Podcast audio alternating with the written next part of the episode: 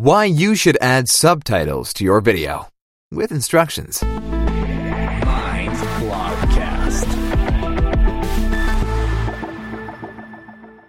Most videos on Facebook and YouTube are watched on the go and often without sound, which is why subtitles are a necessity.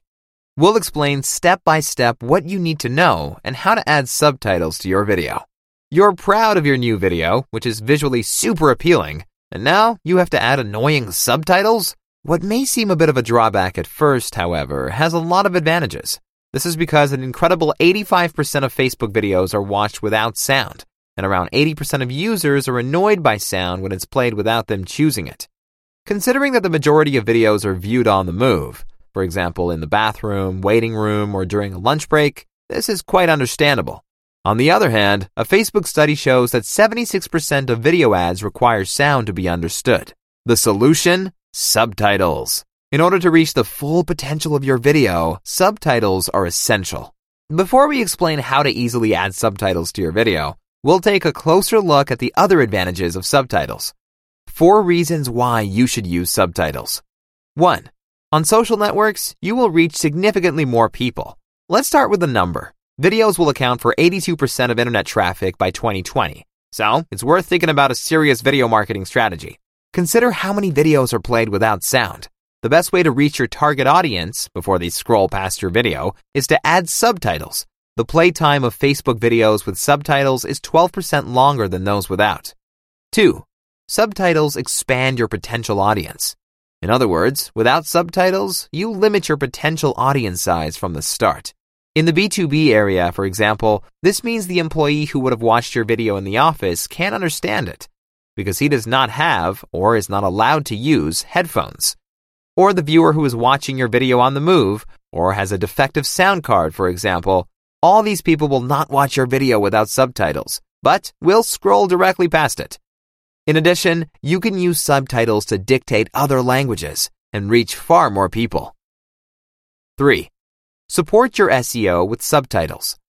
Search engines don't understand sound. A video without subtitles can therefore not be classified according to its content, apart from the title and short description.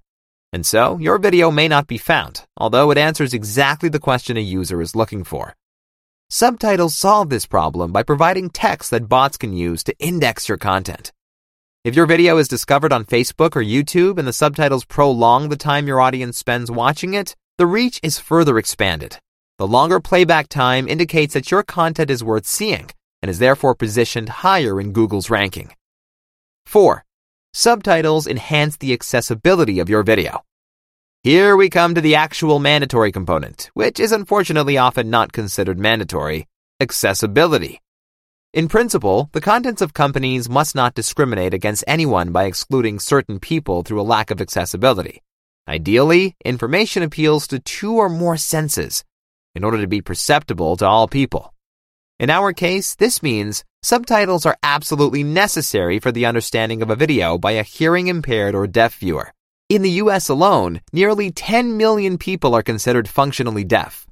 Step by step, how to add subtitles to your video. Alight, subtitles are worth it, and their ability to solve potential disruptions to your marketing success is proven. Some examples of this potential are the news service AJ Plus or the program Nas Daily. Nas Daily is known for the striking use of white, yellow, and black text in their subtitles. Tip. A distinction is made between closed captions, which can be switched on or off, and open captions, which are a part of the video. You can leave the choice to your viewer. In the following, we will introduce you to three ways you can add subtitles to your video yourself. Number one, YouTube. Create video subtitles automatically. If you need to have your subtitles created automatically, you should upload your video via YouTube in the first step, even if you only want to publish it on Facebook. If you don't want to publish your video on your YouTube channel, you can simply set the privacy setting to private. Then, YouTube will do all the work to automatically create your subtitles. This can take up to 15 minutes, depending on the length of the video. The best way to utilize this waiting time is to create a custom thumbnail. Afterward, you can check the subtitles within the video settings and edit possible errors. Unfortunately, they are usually not perfect. However, editing is very easy with the help of the YouTube editor. Afterward, you will find the download. To use the file for your Facebook video, download the SRT file here. Number two, Facebook. Add subtitles to your video. There are two ways to add subtitles to your Facebook video. Either upload a SRT file or insert the spoken text directly into the Facebook editor. Add subtitles using a SRT file.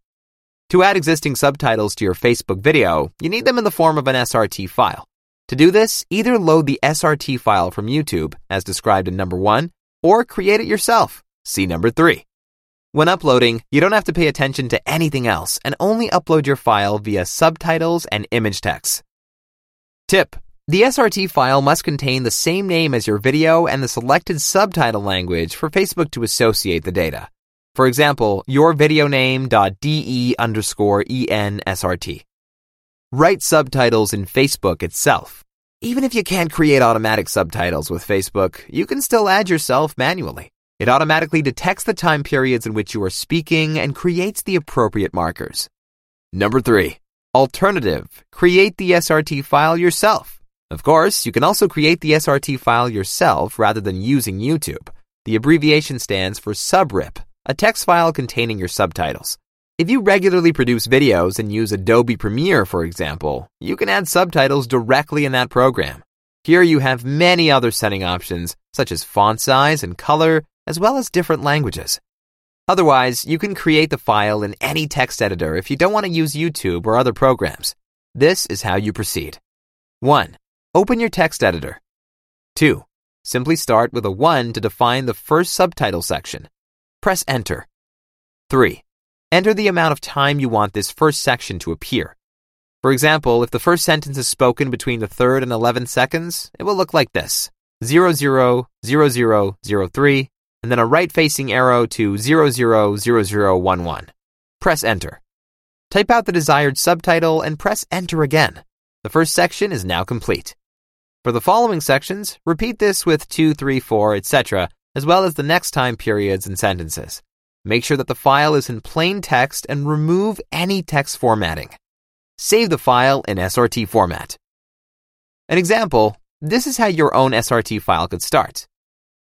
000001, right facing arrow 000008. Welcome to our video. Today we introduce our new product to you. And then from 9 seconds to 15 seconds if you say, as you can see, we've made some updates with lots of new features the subtitles on your YouTube video will reflect the same text that you wrote on the SRT file. Tip Add the exact dialogue to your subtitles instead of paraphrasing or shortening. If someone is reading and listening at the same time, it can be extremely annoying if the subtitles are very different from what is being said. Do you have your subtitles ready? Subtitles have many advantages and are essential for the effective distribution of your video. Whether you create your subtitles yourself or have them created on YouTube, we wish you every success.